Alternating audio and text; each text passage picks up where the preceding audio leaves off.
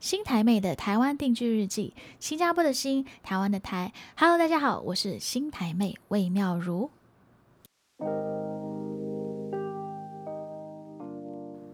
欢迎收听第四集的新台妹的台湾定居日记。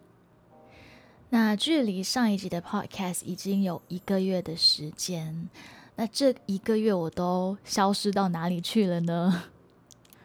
主要是因为目前台湾还是第三级的状态，所以呢，我没有办法啊邀请朋友或嘉宾来到我的节目一起录制 podcast。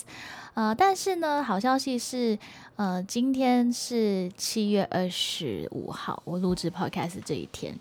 那台湾再多两天呢，就会恢复到第二级。也很开心，现在算是恢复到一个在控制范围内的一个疫情的状态，所以大家一定要，呃，继续保持哈，不能松懈。即使是恢复到第二级，还是一定要注意自己的个人卫生啊，戴口罩这些是一定要的。那这消失的一个月，除了嗯没有办法找朋友、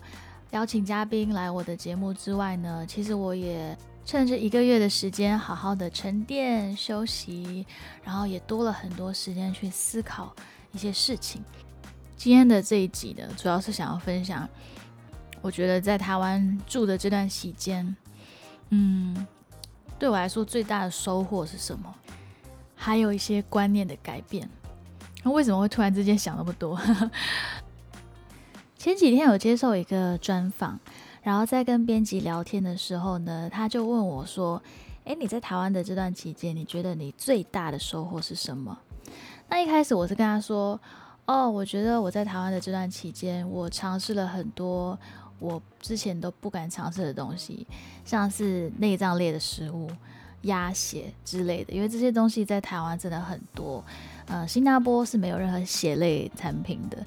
这个部分我在之前的 podcast 有分享过。那除了吃的以外呢，我又跟他分享说，哦，在台湾这段期间开始学台语，所以最近会唱台语歌之类的。然后后来才发现，其实我跟他分享这些东西，它属于比较生活表面的东西。嗯，这几天有很多时间去思考他的问题，然后我突然又意识到说，诶，我在台湾这边最大的收获其实是。懂得什么是人情味这件事情。说到人情味，就有听过有人说：“诶，台湾最美的风景就是人。”没错，我觉得大部分的台湾人其实都真的很有人情味。呃，在我来居住之前呢，其实我就有亲身呃体验过，就受过很多台湾人的帮助，无论是在旅行的时候，可能是民宿的老板，或者是旅途中。迷路，然后碰到的路人，或甚至是在逛夜市的时候的一些摊贩啊、叔叔阿姨们，其实都非常非常热情，然后也非常有人情味。但这些是比较以观光客的角度啦。但现在是住在这边嘛，我觉得这两年的期间，我也是深深的有去理解到台湾的人情味到底是怎么一回事。它可以体现在可能在工作的时候做事的方式。例如说，在新加坡，如果呢，呃，是一场演出，那厂商要找艺人的话呢，或者是找歌手啊、乐团来表演的话，其实，在新加坡，它就是一个很像是买卖交易这样子的方式。因为我在新加坡是有开活动公司的，所以我大概理解说，在跟一些厂商接洽的时候的那个感觉。很多时候就是一种，嗯，我付你钱，那你提供我一个服务，那我们就是要把这件事情做好。当然，同样的，在台湾，如果厂商要 hire 一个乐团来表演，也是一个呃想要把这件事情完成做好啦。但是它会有多一个层面，就是人情。应该是说，如果这个厂商他要找一个乐团的话，他不一定会去找最厉害或者是最贵的。他也许会找一个是他身边的朋友推荐的，或者是他朋友的乐团。这个是我周围的身边的朋友告诉我的，然后我就做了一个对比，觉得哦，在台湾这边好像真的就是需要有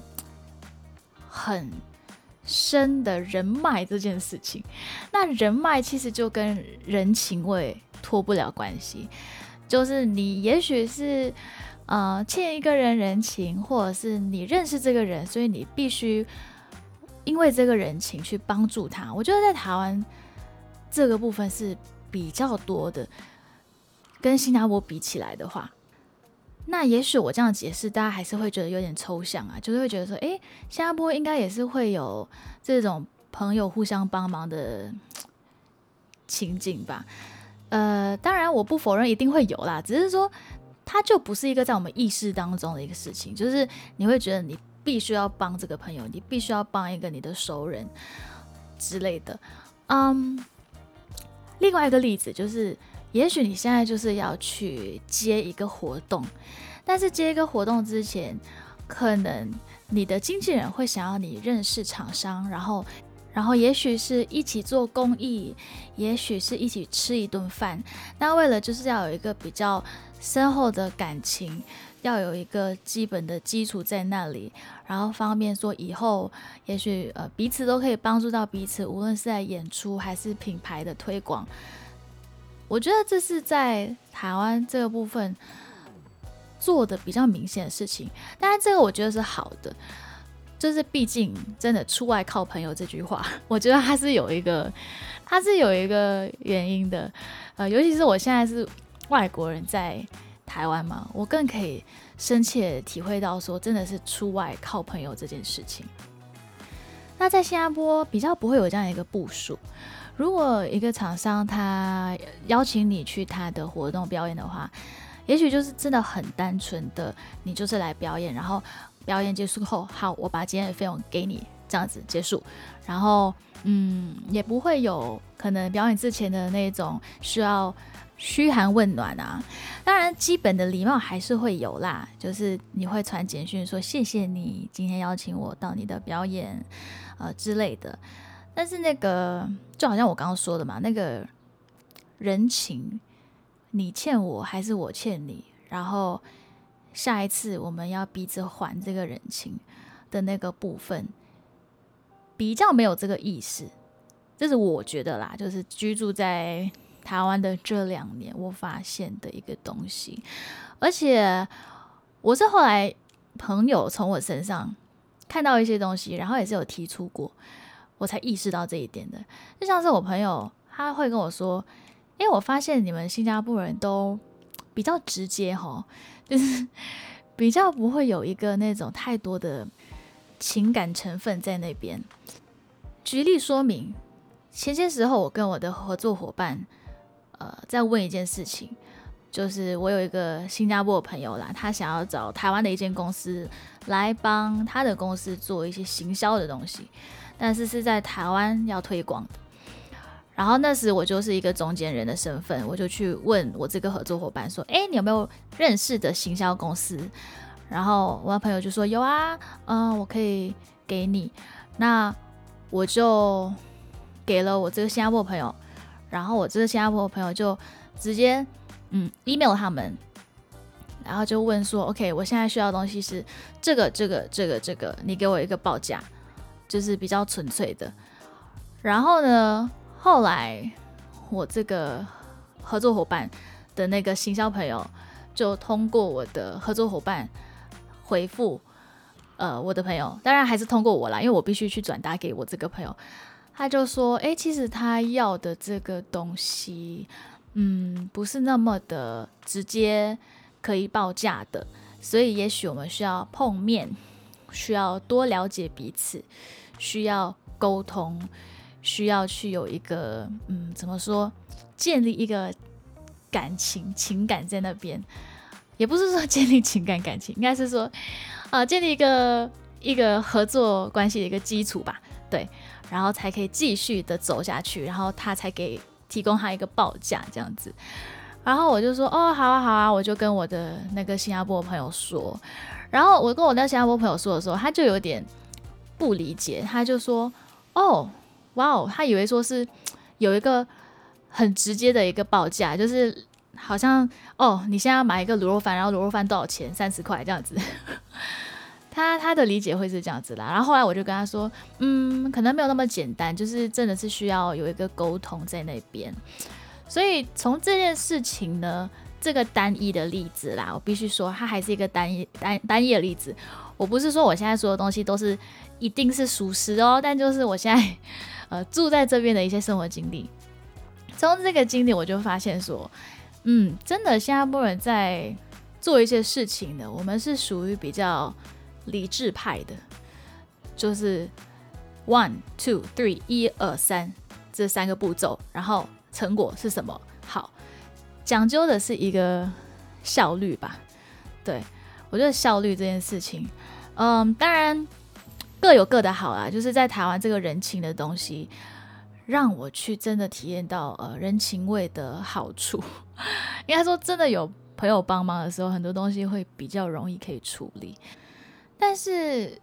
当你太讲究人情味的时候，有时候也是会影响效率啦。因为你必须就是等另外一方嘛，你不能。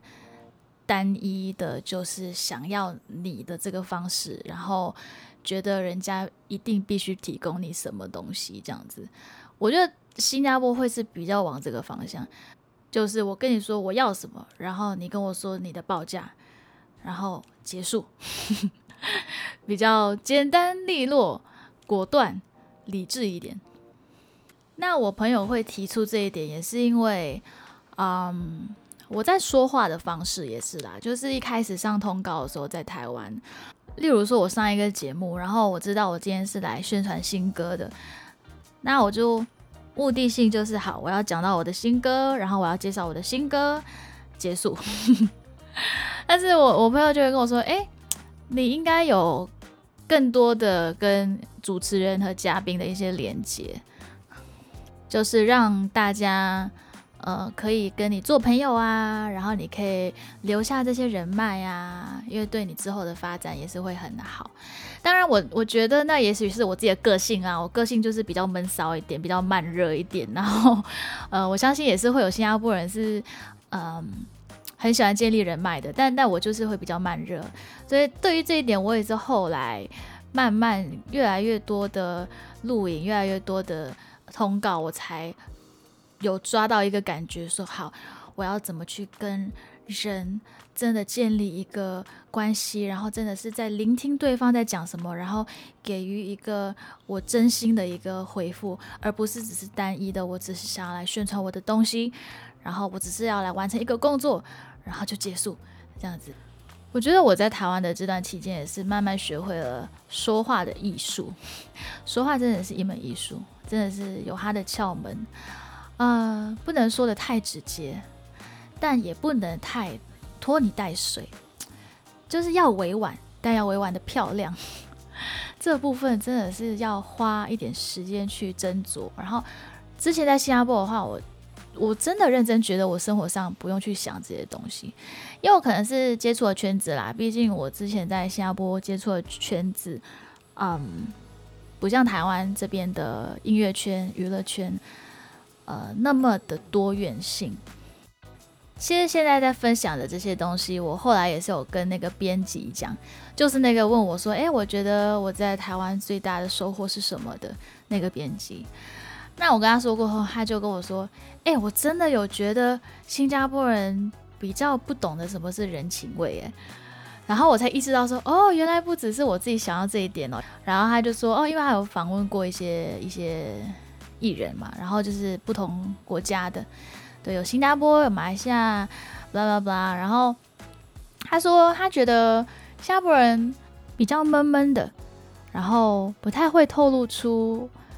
跟人之间有太多的情感。例如说，今天访问一个新加坡艺人，那回头过来，也许几年后，这个艺人他也不一定会再来跟你打招呼，或者是 say hi。但他没有恶意，他也不是坏人，他只是没有意识到说，哦，我必须要跟你，嗯，哈啦哈啦问你说，诶，最近好吗？过得怎么样之类的，呃，他可能就会觉得说是一个工作，然后当下完成了这个工作，然后结束过后就也没有后续了。在此，我想要跟我所有接触过的人，无论你是媒体人还是朋友，道歉。就是如果我曾经有让你有这样的感觉，诶，说好像诶，为什么跟我聊聊聊，然后只有一次，然后之后没有后续了，我完全没有任何的恶意，我可能就是真的没有想到说哦，需要有一个后续。我我现在已经学会了，所以嗯，我以后不会这样子的，抱歉。那我后来思考，诶，为什么嘞？为什么我们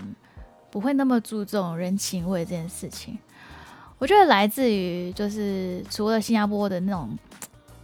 国家的效率之外，啊，也有一种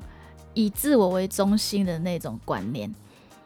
大家也知道嘛，新加坡是精英制度嘛，elites，就是你是最好的、最优秀的、最 top 的，你就会被关注，你就会被赏识。那我觉得从小都。在一个这样的环境的时候呢，很容易就是把很多的那个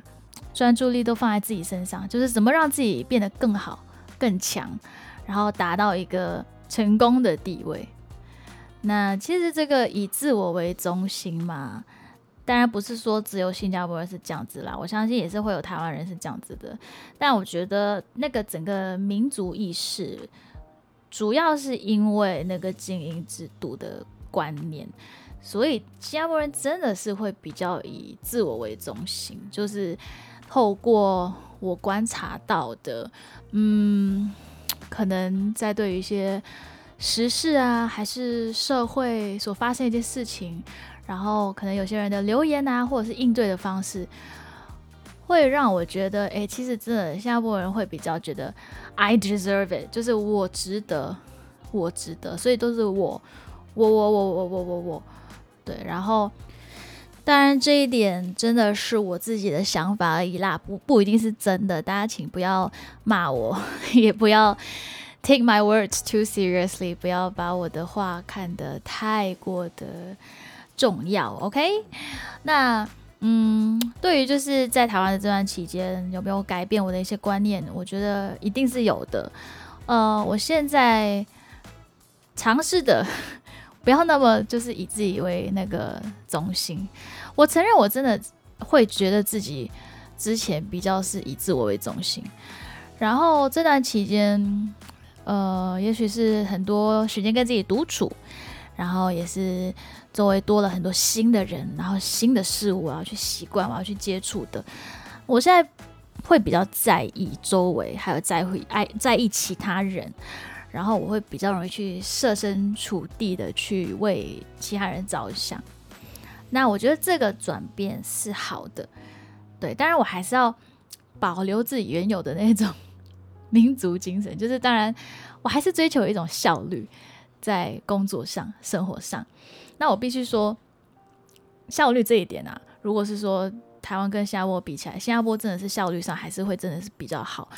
对于呃，可能处理一些公务的东西啊，一些网络系统的东西，就蛮明显的。就例如说，最近啊，因为疫情，我们需要就是都有一个 QR code 嘛，QR code 这肯定在全家外面啊、CM 外面都要扫那 QR code。然后 QR code 就是你扫过，你要回传给给那个一九二二那边。那新加坡就是我们有一个怎么说中央的一个 APP，然后这 APP 就是你直接扫描，然后就好了，你不用再有多一个动作。呃，然后这个 APP 就会登录说每个人的那个身在哪里啊，然后你就会知道说今天的活动范围在哪里啊，呃，你就可以比较好的去管理一些事情啦。对，所以我觉得这个单一的这个 A P P 的东西就可以看出效率这个东西，因为你多一个步骤，其实就是多花一点时间，那少一个步骤，当然就是效率就比较高喽。好，简单的分享，今天的分享就是关于我住在台湾的这段期间啊，对于人情味的理解，呃，还有就是跟大家分享多一点我们在新加坡做事的方式，然后再一次声明，这些都是。纯属本人的意见，so don't take it too seriously。然后，也许你们也有不同的故事、不同的经历，欢迎跟我分享。最后，我也想要特别提到的，就是我消失的这一个月的期间呢，其实我有发了一首新单曲。那这首新单曲叫做《梦想的台北》，是我在防疫期间这段期间在家里的时候呢，呃，创作还有制作的。那这首歌呢，呃，记录着我在台湾生活的这段期间的一些心情，呃，还有一些小故事啦。然后比较特别的地方是，这首歌有英语。台语还有中文三个语语言，所以大家可以去听这首歌，在各大的数位平台，还有 YouTube 也是刚刚上了这首歌的 MV，所以大家只要打魏妙如梦想的台北就可以找到喽。然后期待我们都可以赶快回到那个熟悉的日常，无论是在台北的，还是在新加坡的，还是在其他地方的，期待我们都可以回到那个熟悉的日常。然后继续的为我们的梦想努力。那谢谢你们收听第四集的新台妹的台湾定居日记，我们下次见喽，拜拜。